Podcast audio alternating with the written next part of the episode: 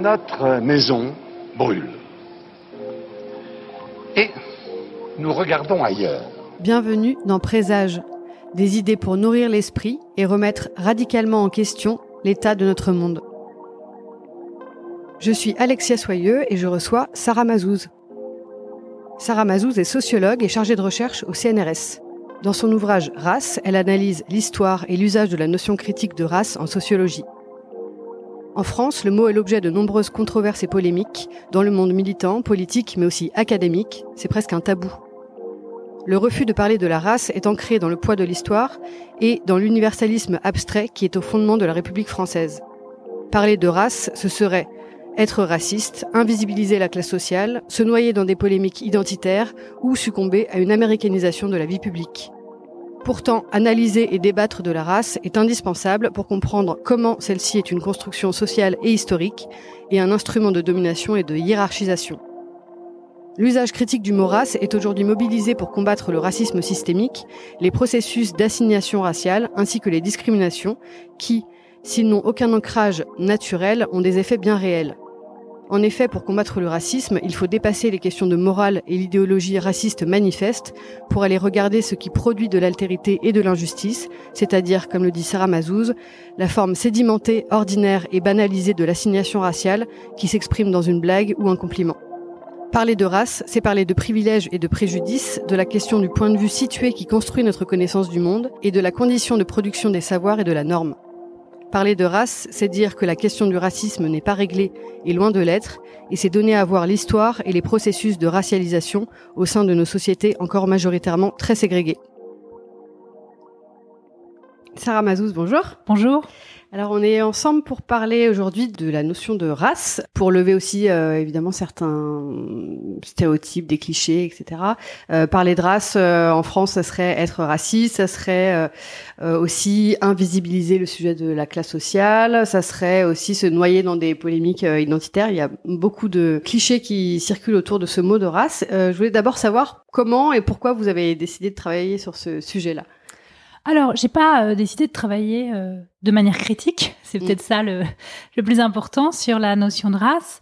Euh, j'ai commencé par travailler suite à euh, des cours que j'avais eus, euh, une réflexion que j'avais de mon côté euh, sur les politiques de lutte contre les discriminations raciales. Donc c'est par ça que c'est venu à un moment où en France il y avait eu un vaste mouvement de reconnaissance politique et l'institution de certains dispositifs publics de lutte contre les discriminations. Alors je voyais bien que dès le début, quand j'étais en DEA, donc l'équivalent du master 2 aujourd'hui, puis après en thèse, même la question de la qualification de ces discriminations, en utilisant donc l'adjectif racial, était compliquée. Euh, que ce soit euh, dans les communications scientifiques, il fallait toujours préciser ce par quoi euh, ce qu'on entendait par race, mais ça très bien puisque le mot est en effet porteur d'une histoire euh, lourde et donc euh, de ce fait euh, ambiguë, mais que du côté aussi des organismes publics qui devaient mener cette politique de lutte contre les discriminations raciales, un des enjeux, c'est qu'on ne qualifiait pas ces discriminations et que donc on ne disait pas qu'il s'agissait euh, de euh, quelque chose lié au, à, l'inégalité telle qu'elle est euh, liée aux catégorisations raciales qui continuent d'avoir cours dans notre société, même si on n'est plus une société raciste. Mmh. D'accord, donc c'est enfin, explicitement raciste ou activement raciste. Et donc on, on va peut-être reprendre depuis le début. Qu'est-ce que ça veut dire aujourd'hui quand on travaille euh, en sciences sociales de travailler sur le, le concept de race?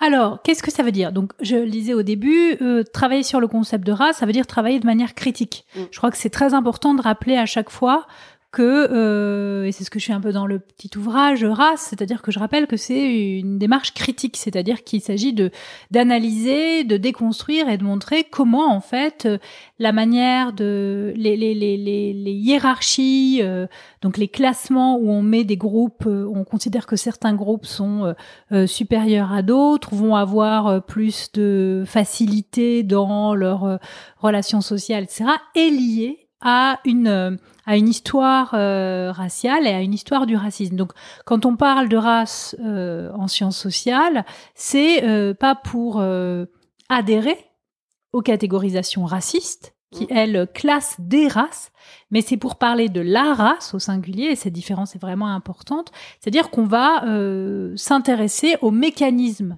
qui ont toujours lieu, et on va pas entériner les catégories, ou les catégorisations, mais on va désigner les, mécanismes qui continuent à produire des hiérarchies sur un mode racial. Donc le mot race euh, n'est plus utilisé aujourd'hui, ou enfin assez peu, euh, par euh, les tenants d'une idéologie raciste, mm. mais par ceux qui souhaitent combattre Tout à le fait. racisme. Tout à fait. Je crois qu'après 45, il y a eu une condamnation très forte de la notion raciste de race et euh, que euh, pour les groupes politiques euh, qui continuent d'adhérer à une vision raciste des rapports sociaux, il était assez clair que continuer à utiliser race allait les discréditer. Euh, donc euh, voilà, il y a eu un déplacement, alors soit vers d'autres notions, comme par exemple la notion de culture, ou des fois qui se mêle des fois aussi à la question de la religion, par exemple, etc.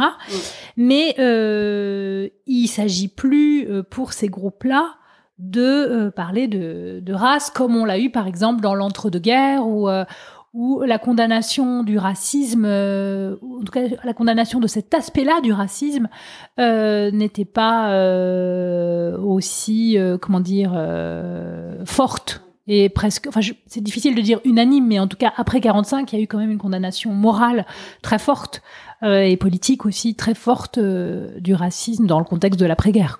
Donc on était avant sur un usage biologique oui. de, de, de, du, enfin une vision biologique du racisme et euh, désormais au sein des sciences sociales, c'est un usage. en Alors, fait, on met de côté cette. Euh, c'est sur la notion de race que la question. En fait, la conception raciste de la notion de race est une conception biologisante, mmh. c'est-à-dire que les personnes qui croient ou qui adhèrent à une idéologie raciste euh, croit qu'il y a des différences physiques, euh, morphologiques, qui euh, biologiques, qui sont naturelles, qui sont héritées, euh, qui se qui se transmettent entre membres d'un groupe et qui après déterminent l'infériorité ou la supériorité des membres d'un groupe et donc de ce groupe lui-même. Euh, donc voilà, ça c'est euh, la base de l'idéologie raciste héritée euh, euh du, ouais, disons, je sais pas moi, la, au tournant du, ça commence au tournant du 16e, 17e et ça, bien sûr, ça prend une ampleur au 19e siècle avec toute la, la, la science et la, et la, volonté de formaliser. Et bien sûr, c'est au départ lié à un, un projet scientifique de comprendre les différences entre les groupes humains, etc. Mais donc ça en vient à penser ces différences comme étant euh, euh des, euh, des manifestations de, de, de différences de statut. Mm. Bon, donc ça c'est la conception euh, raciste de la race. Aujourd'hui, quand on utilise race de manière critique en sciences sociales, bien sûr on ne croit pas en ça, mais on pense que on est dans une situation qui reste en partie tributaire d'une histoire où le racisme a été euh, central, à la fois le racisme comme idéologie, et puis après le racisme comme euh, élément un peu structurant des rapports euh, euh sociaux, euh, politiques, administratifs, etc. Mm. Et que donc on, on, continue, il faut aller euh, aussi déjouer le racisme là où il ne se, dit pas de manière aussi explicite qu'il a pu le faire dans l'histoire. Mm. Et vous dites dans le livre qu'il faut combattre la forme sédimentée ordinaire et banalisée de l'assignation raciale qui s'exprime aussi dans une blague ou un compliment ou voilà. Oui, oui, tout à fait. C'est-à-dire que, euh, alors ça, ça, on continue d'être sur la partie euh, racisme euh, comme euh, comme une idéologie, c'est-à-dire le fait de rapporter toujours certaines qualités à des groupes de personnes et à les penser comme naturelles. Mm. Euh, on a toujours, on a souvent l'idée que ça n'est que dévalorisant pour euh, les personnes en question, les personnes qui sont assignées, Mm. mais elle, ça peut être aussi des choses qui se font sous le mode du compliment ou euh, d'une qualité qu'on attribue. Je ne sais pas, tel groupe serait travailleur, tel groupe serait Mm. sérieux. Et là aussi, en fait, ce qu'il faut bien comprendre, ce qui, ce qui compte, c'est ce geste euh, qui euh, qu'on va désigner comme étant essentialisant en sciences sociales, c'est-à-dire qu'on va penser comme étant dans l'essence des Mm. personnes, dans la définition même de ces personnes du fait de leur origine, qu'elles soient réelles ou inventées, euh, qu'elles vont avoir par définition cette, euh, cette qualité ou ce défaut. Mm. Mais donc il y a aussi des qualités. Et euh, en France, du coup, qu'est-ce que comment on peut expliquer que que euh, débat, enfin débattre, travailler sur les, la question euh, raciale fasse autant euh, polémique euh, que euh, le, le mot de race soit autant mis au placard ou désigné comme euh, euh, non souhaitable. Mm. Comment on peut travailler sur euh, la race en France alors que le mot même de race est euh, euh, stigmatisé? Alors, il y a plusieurs choses. Je pense qu'il faut comprendre la spécificité de la question, de la situation en France, mais aussi il faut euh, désenclaver la France.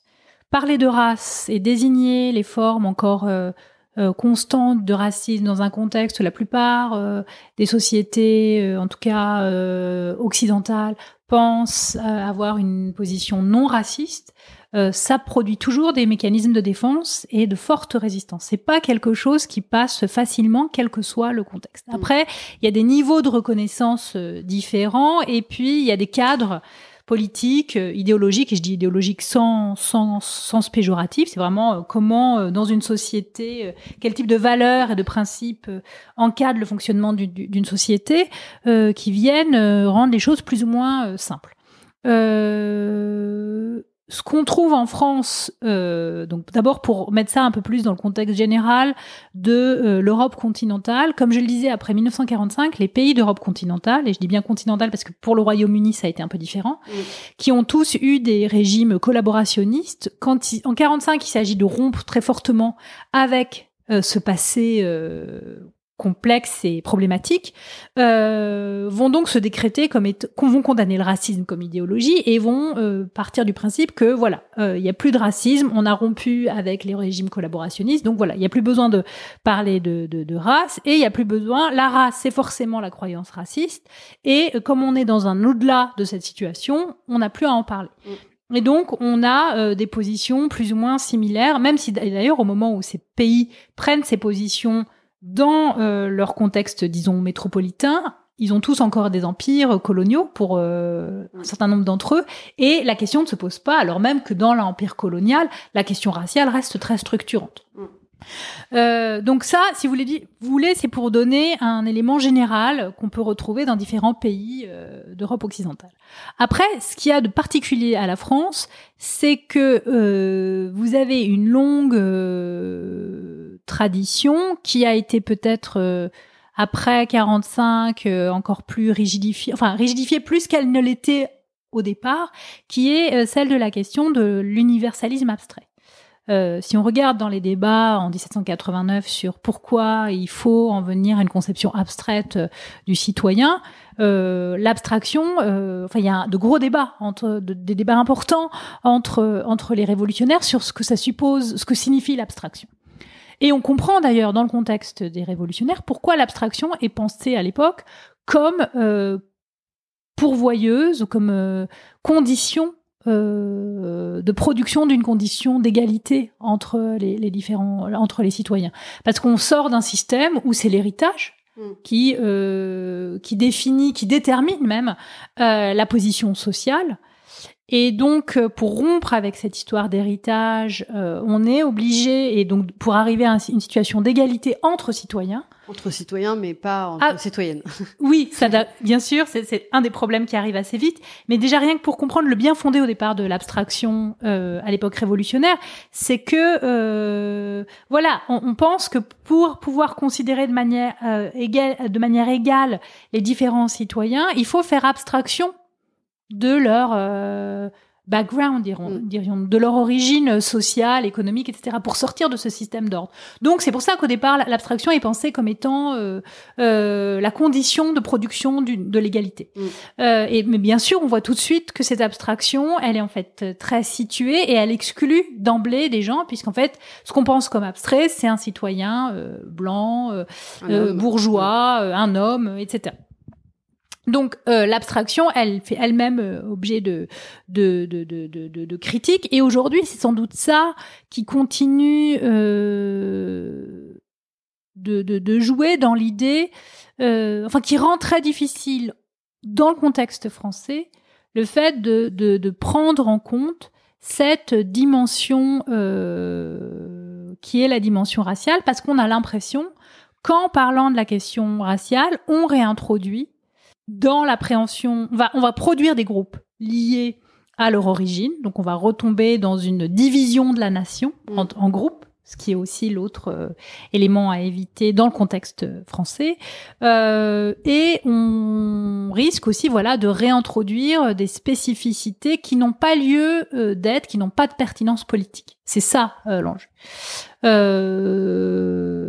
et je crois qu'en fait, enfin, il y a quelque chose qui se mort peut-être un peu la queue, parce que si on comprenait la, la, la, racialisation, donc en fait toutes ces formes de, de logique qui jouent et qui vont produire des inégalités entre grou les, des groupes et donc leurs membres euh, liés à l'origine qu'on attribue à certains de leurs membres et donc voilà si on comprend que c'est aussi le produit d'une histoire et que c'est pas qu'on est en train de réinjecter euh, euh, une sorte de d'intérêt euh, euh comment dire euh, oui d'un intérêt particulier ou exagéré pour l'origine des gens on comprendrait en fait qu'on on reste dans un domaine, dans un débat politique. En fait, il s'agit de continuer à parler de politique. Et euh, voilà, c'est pas parce que on, ça, ça c'est la conséquence euh, d'un discours qui a été certes naturalisant, qui a pensé, euh, euh, qui a particularisé certains groupes pour les, les, les inférioriser, que c'est réellement ça qu'on prend en compte quand on prend en compte la question raciale aujourd'hui. Ce qu'on prend en compte, c'est l'inégalité que ces logiques, au fil du temps, on produit et continue de produire, même si c'est dans des formes variées mm. euh, et différentes de celles euh, du 19e siècle ou même de la première moitié du 20e siècle, mais ça continue de jouer et c'est ça qui compte. Donc en fait, ça, reste un processus politique et historique mm. qu'on essaye de corriger. Euh, et donc c'est pas plus, euh, c'est pas plus naturel ou c'est pas plus un, une particularité que de prendre en compte euh, ce que les différences de classe produisent entre euh, groupes euh, socio-économiques différents. Mais en France, on voit quand même que la race a des effets très concrets dans la réalité matérielle de la vie des gens, mm-hmm. sur l'accès à l'emploi, au logement, faire face aux violences policières ou autres. les opposants, enfin, entre guillemets, à, au concept de race, euh, comment ils argumentent du coup de la de la réalité des, discriminations si, si on n'a pas le droit de parler de race? Alors, vous avez plusieurs, euh, ça, il faudrait aussi les interviewer.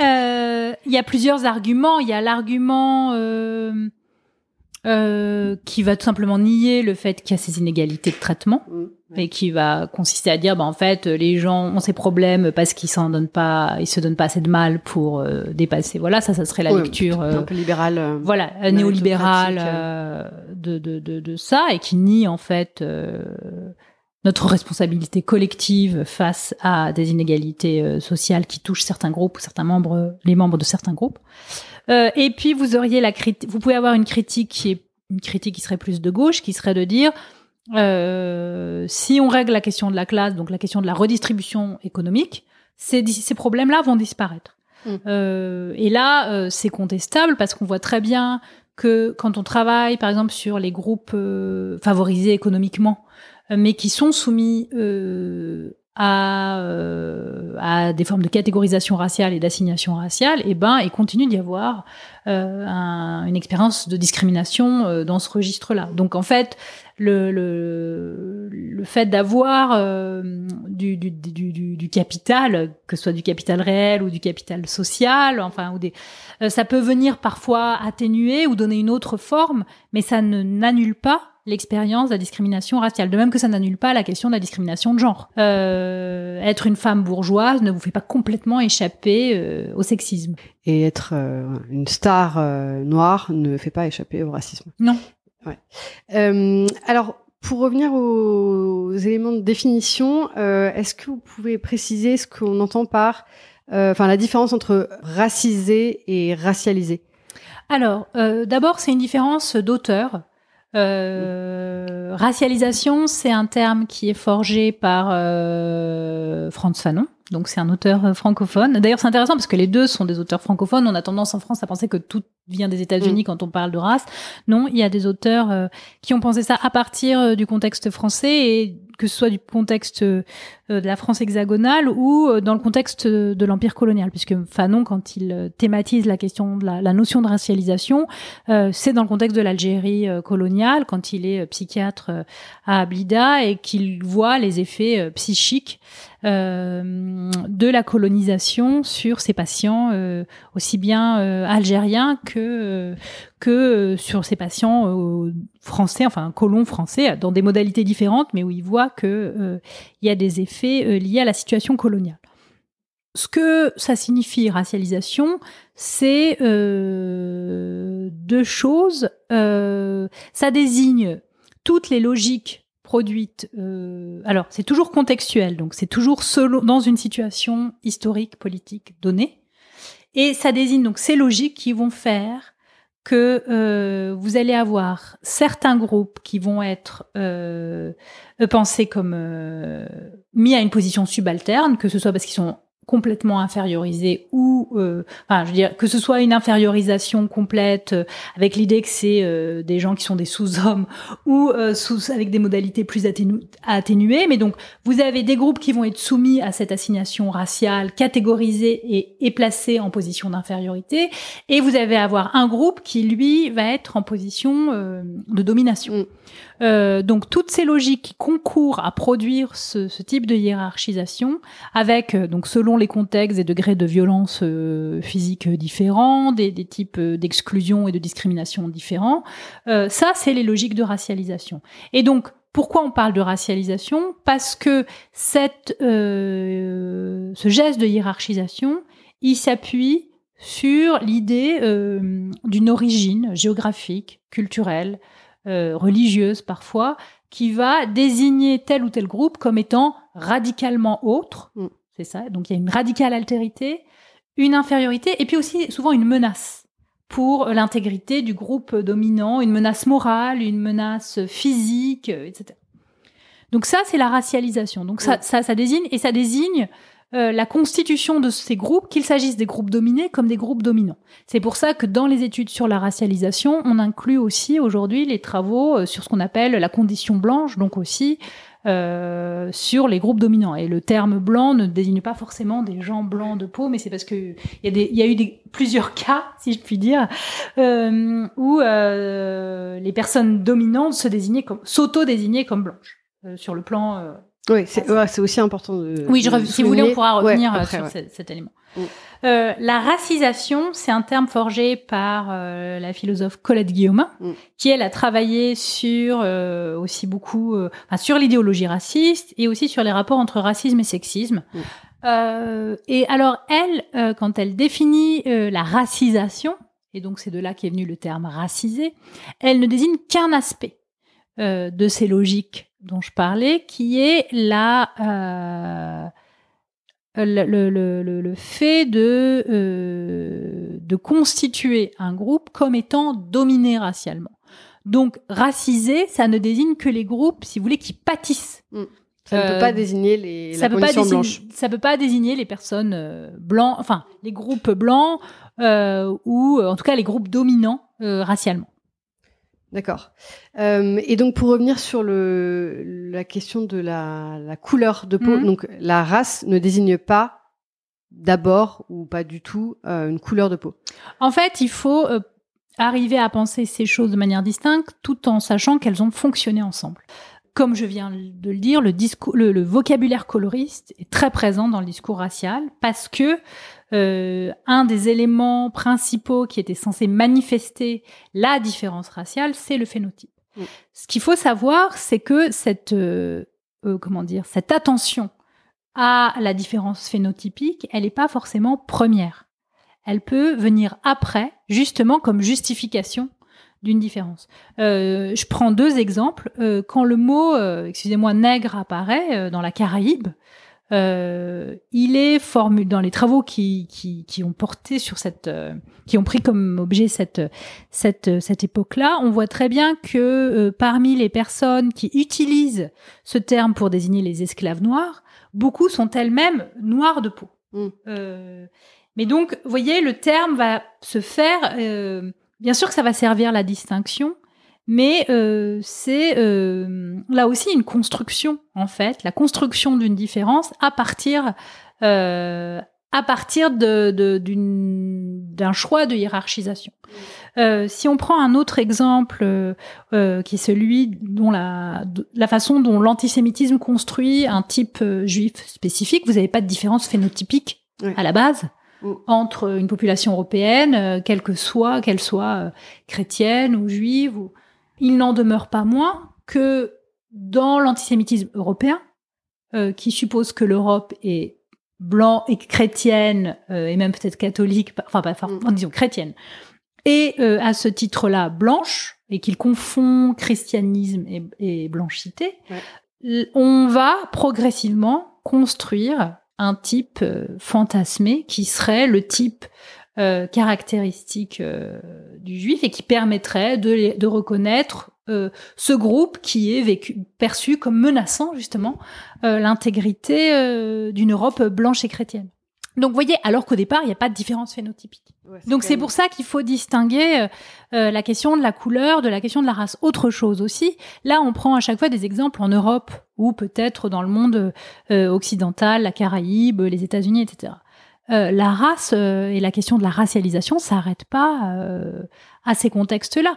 Vous avez des phénomènes de racialisation et de hiérarchie raciale ou racialisante dans des contextes où, pour nous, avec notre regard d'Européens, il n'y a pas de différence. Je pense par exemple à l'Inde, je pense à d'autres pays d'Asie, je pense à l'Afrique, mm. à l'Afrique du Nord. Et donc, bien sûr, vous allez. ce qui est intéressant, c'est que dans plein de contextes, vous allez, vous allez retrouver ce discours coloriste sur des groupes qui se pensent comme blancs ou plus clairs, ça dépend, et qui vont penser leur supériorité par rapport à d'autres groupes. Euh, mais là encore, en fait, il y a quelque chose de très relatif. Mm. Euh, donc, c'est pour ça que c'est important de faire attention au geste racialisant, qui est ce geste d'essentialisation et d'hierarchisation, et de pas s'arrêter à la question juste de la de la couleur, qui est en fait très relative et très labile. Mm. Donc ouais, mais après pour euh, répéter, quand on parle de d'une personne blanche ou d'une personne non blanche, on ne parle pas de sa couleur de peau, mais on parle de la position sociale, de son statut, et de son statut qu'il qui ou elle occupe relativement à d'autres. Tout à fait. Et du point de vue de la question raciale. Mmh, ouais. En France, on a l'impression que la, lutte contre le racisme c'est a beaucoup été et est toujours encore beaucoup une question euh, morale. Mmh. Euh, euh, donc plutôt que de regarder les conséquences euh, matérielles de, des, des, effets des assignations raciales, on va on va se placer souvent sur ce terrain de la morale, ce qui, serait euh, bon ou pas bon de faire. Euh, comment est-ce qu'on peut arriver à, à, faire avancer justement ce, enfin autrement qu'en travaillant dessus en tant mm. qu'universitaire, mais euh, dans le dans, dans le contexte qu'on vit aujourd'hui où euh, le débat euh, médiatique et politique est extrêmement tendu.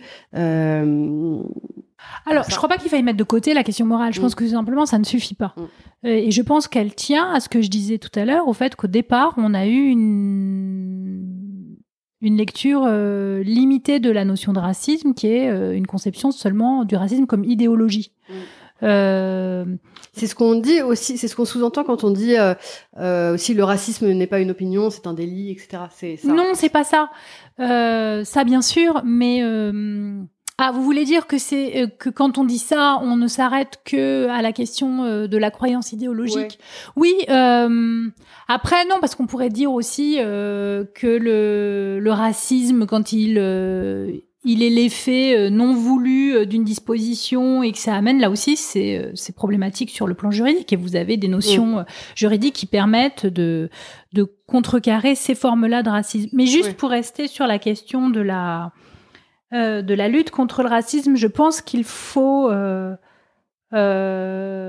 arriver à pluraliser, et là il y a énormément de travaux de chercheurs sur les différentes dimensions du racisme, le fait que le racisme ne soit pas simplement une idéologie, que le racisme ne s'appuie pas simplement sur des préjugés euh, conscients ou inconscients, qu'il y a d'autres éléments, euh, que le racisme prend plusieurs formes, etc. Et qu'il faut arriver du côté cette fois-ci de la lutte contre le racisme à, à penser ces différentes, ces différents aspects de façon à ne pas être simplement dans une condamnation, comme vous disiez, de type moral sur le racisme, c'est mal, certes, c'est mal, mm. mais pour lutter contre cette, cette, ces, ces cette, cette, réalité qui est poly, qui est polymorphe, euh, on peut, enfin, on, a besoin d'avoir différents instruments et différentes, euh, oui, différents instruments et différents types d'actions. Mm. Et donc c'est ça, c'est-à-dire qu'il faut arriver à intégrer euh, la pluralité de la, de, de la, du, du la, oui, ça, la, la pluralité du, du, du, du, racisme pour pouvoir lutter correctement contre lui. Je pense aussi qu'il y a deux éléments. Alors là, peut-être que c'est plus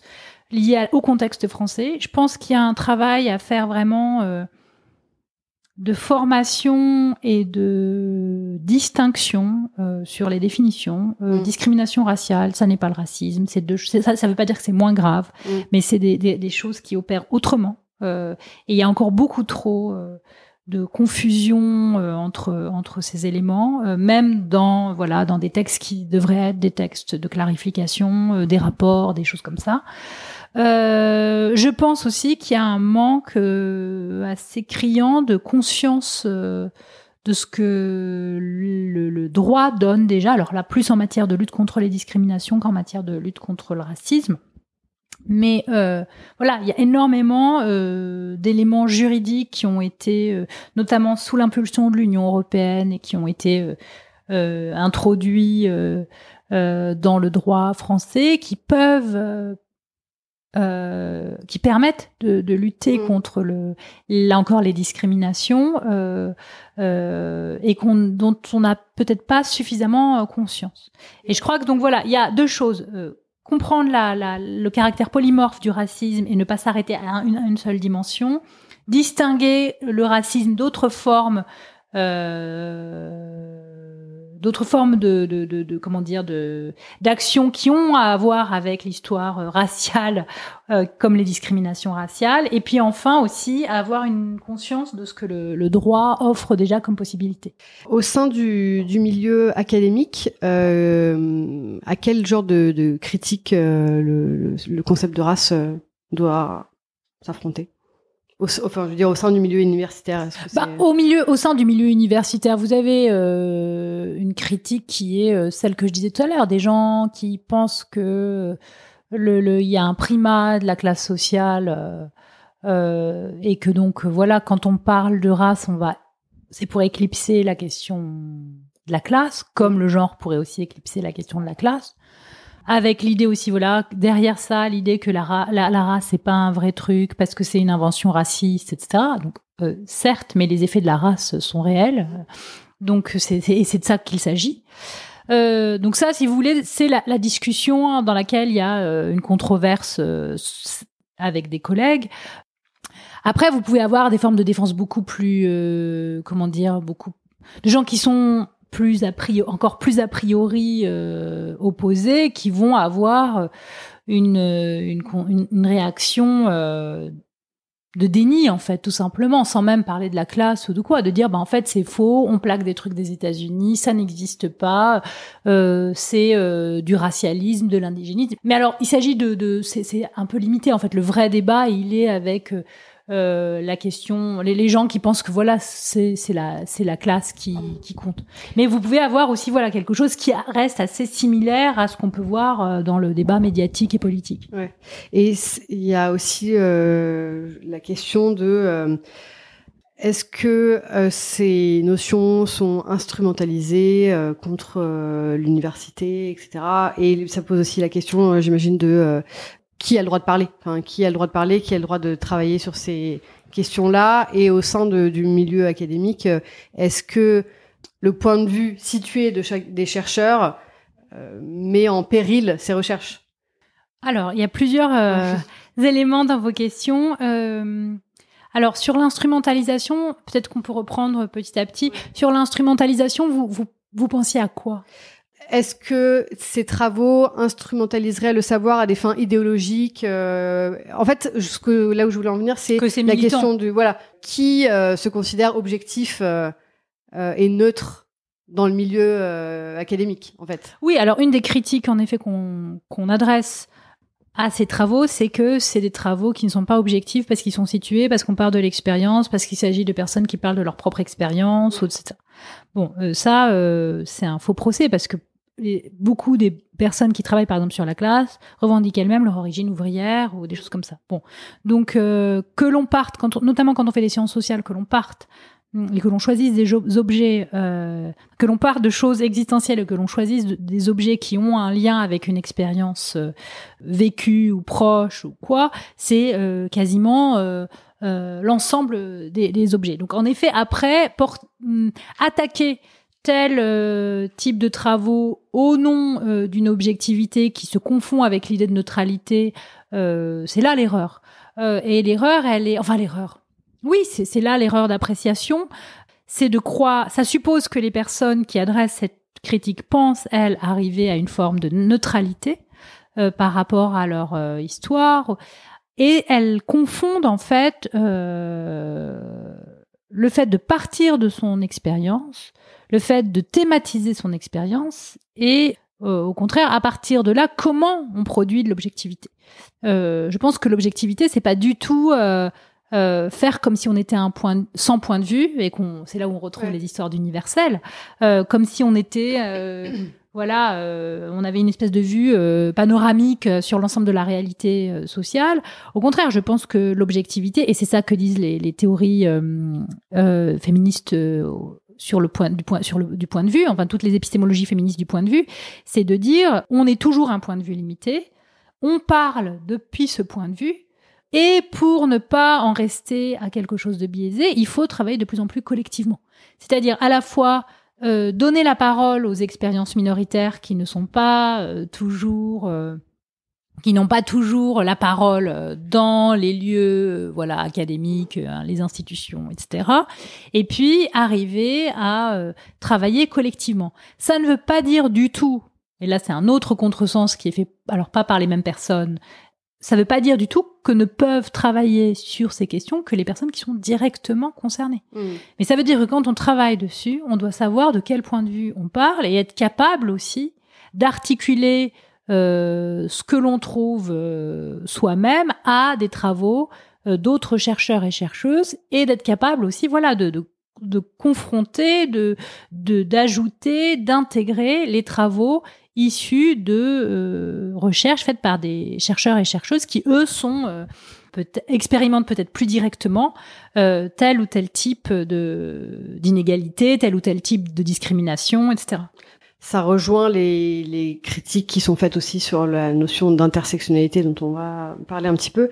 Euh, on dirait que ce qui résiste dans l'appréhension de ces notions, c'est le fait d'accepter de, décentrer le regard et de se dire que on n'a pas une expérience qui est, euh, euh, enfin, surtout si on est un homme euh, blanc bourgeois, on n'a pas une expérience qui est universelle en fait.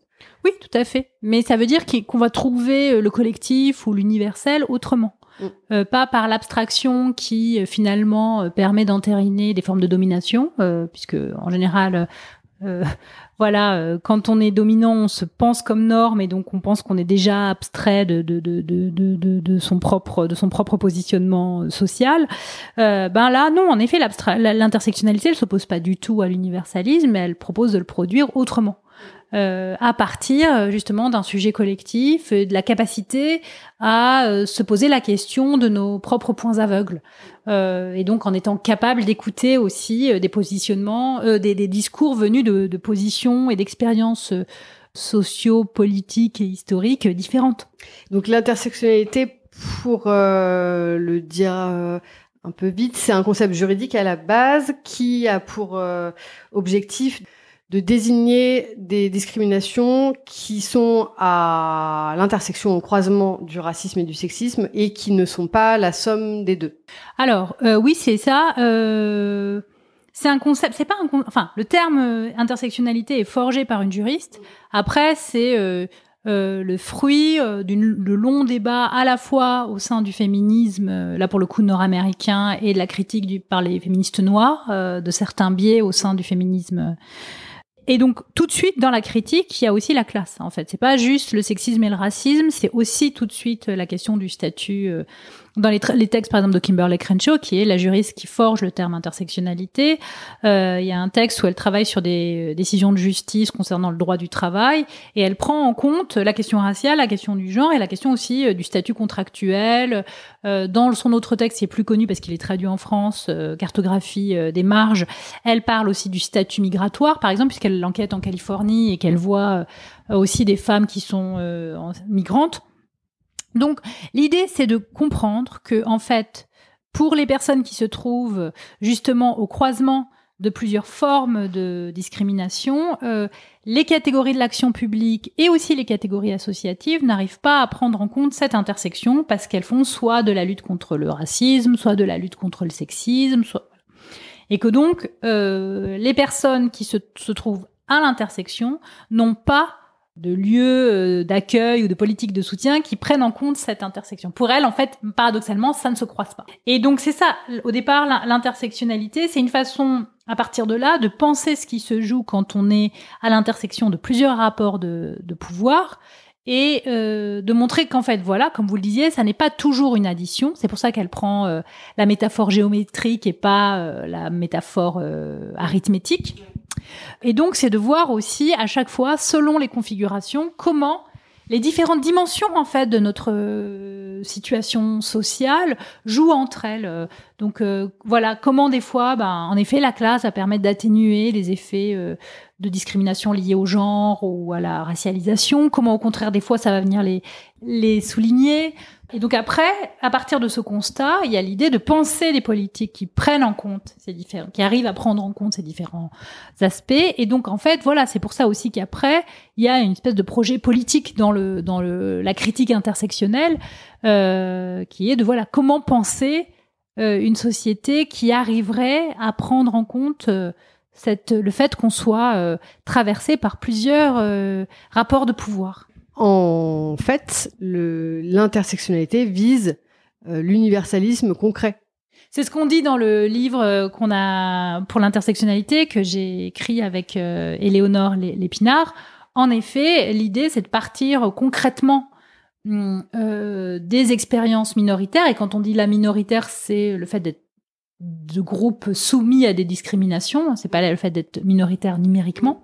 Euh, et donc, à partir de ces expériences, euh, arriver à produire euh, des politiques d'égalité euh, qui, euh, voilà, qui prennent en compte cette cette expérience et qui invitent aussi, en, effet, à ce que vous disiez tout à l'heure, au décentrement et au fait aussi de se déplacer par rapport à une norme qui continue de ne pas être questionnée. Et dans le l'ouvrage, on on part dans cette section qui est la conclusion de l'ouvrage on reprend une citation de, de la réalisatrice Alice Diop qui dit qu'elle, voilà, quand elle était jeune, elle lisait des romans de Zola, de Balzac mm. et qu'elle se reconnaissait complètement dans ces personnages. Elle dit, bah maintenant, en fait, ça serait bien que des hommes blancs parviennent, euh, bourgeois parviennent à se reconnaître dans des textes ou dans des productions artistiques euh, de femmes noires euh, venant de, de, milieux populaires. et ça serait ça, en fait, arriver vraiment à un universalisme concret, c'est-à-dire la possibilité d'un renversement et d'un va-et-vient, d'une transposition dans dans l'expérience, dans des expériences qui sont pas les nôtres directement. Et est-ce que... pardon, mais en y voyant ce qu'il y a de commun, de possibles euh, communs. Ouais, bien sûr. Et justement, est-ce que euh, euh, dans la période qu'on vit là, qui est quand même assez tendue à plein de d'égards, est-ce que vous êtes, enfin voilà, dans quel état d'esprit vous êtes pour pour l'avenir? Est-ce que vous avez vous avez le sentiment qu'on vit un peu une période de backlash sur ces avancées qui vise un, un, progrès social ou euh, ou euh, au sein de, de, votre champ de recherche, avez l'impression que ça avance, euh, ça avance bien? Alors il y a les deux en fait, c'est-à-dire que dans, je pense que c'est un champ de recherche qui continue d'être en expansion et c'est bien. Et au-delà du champ de recherche, je pense que il y a en fait euh, une acculturation à ces questions et que les gens voient beaucoup plus de quoi il s'agit. Euh, moi, je compare entre des moments, le moment où je faisais ma thèse et aujourd'hui, euh, voilà, c'est très, net. Donc ça, c'est très positif et ça veut dire que le débat est ouvert et c'est toujours mieux quand le débat est ouvert. enfin, en tout cas, que la discussion est en cours sur sur ces questions.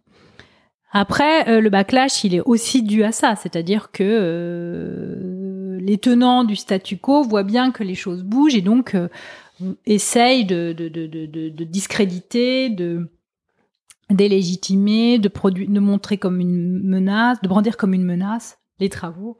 Et alors là, pour le coup, en plus, et là, en effet, c'est inquiétant, on est dans un moment euh, géopolitique, enfin, ça, dépasse le cadre de la France, euh, où les, les, les, idéologies euh, rétrogrades, réactionnaires et d'extrême droite ont quand même euh, le, vent en poupe. C'est sûr que c'est euh, inquiétant de ce, point de vue-là. Ça souvent, c'est-à-dire que des moments comme ça de très grande avancée produisent aussi, euh, euh, voilà, pour peu qu'il après une crise économique, machin, ça donne aussi des éléments à ces idéologies réactionnaires et et mais voilà, ça ne veut pas dire qu'on a dit notre dernier mot. En conclusion, justement, c'est la question que je pose à, peu près tout le temps dans ce contexte qui est quand même assez euh, anxiogène, on va dire.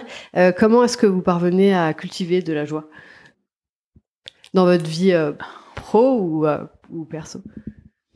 Je crois que le fait de pouvoir continuer à travailler sur ces questions, de, euh, continuer à interroger ça, à, avoir aussi un regard critique sur mes propres euh, travaux, euh, à continuer à être en mouvement en fait sur ces questions, à, à comparer entre les les contextes, etc. C'est des éléments qui voilà que qui donnent qui donnent de l'allant. Je sais pas si c'est si c'est de la si c'est de la joie, mais c'est peut-être pas tellement un terme euh, mais hum, non, je crois que voilà, il faut continuer euh, à, réfléchir. à poser des questions. ouais, à poser des questions. Ouais.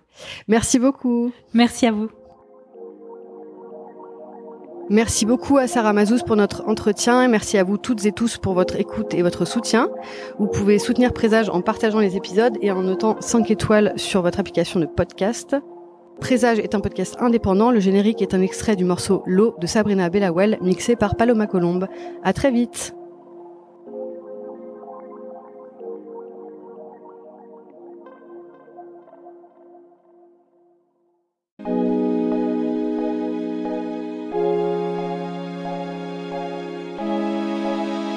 Spectrum.